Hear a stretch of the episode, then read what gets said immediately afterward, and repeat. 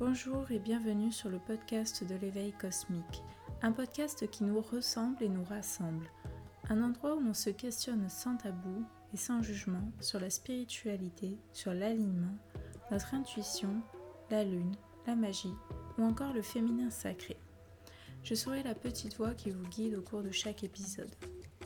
Je ne suis ni sage ni influenceuse, juste une femme comme vous, une femme authentique et bienveillante. Vous êtes prête à vous éveiller?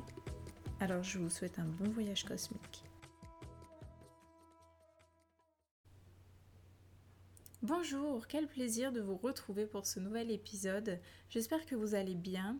Aujourd'hui, je vous parle en toute simplicité d'un livre qui a attiré mon œil à la bibliothèque de mon village et qui fait écho au premier podcast Nature cyclique, cycle lunaire et menstruel.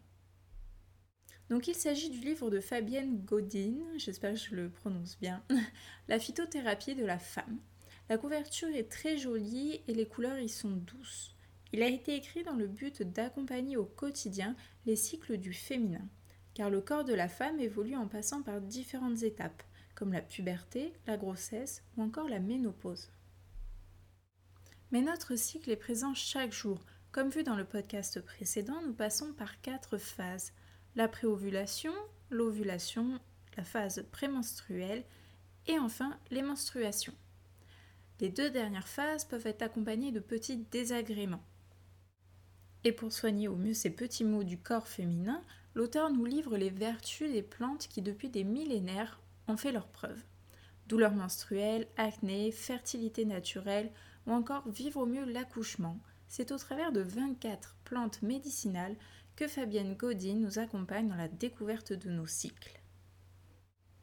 En première partie, on en apprend plus sur notre corps et son fonctionnement durant ces différents cycles à travers des repères anatomiques et physiologiques.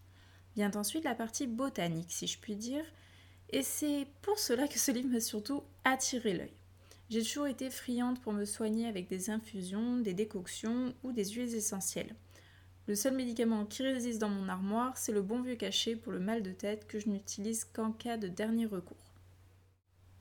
L'auteur nous présente donc des plantes avec leurs origines, leurs propriétés, le dosage à respecter, mais aussi en fonction des mots et de votre avancée dans votre cycle, elle vous conseillera une plante plutôt qu'une autre.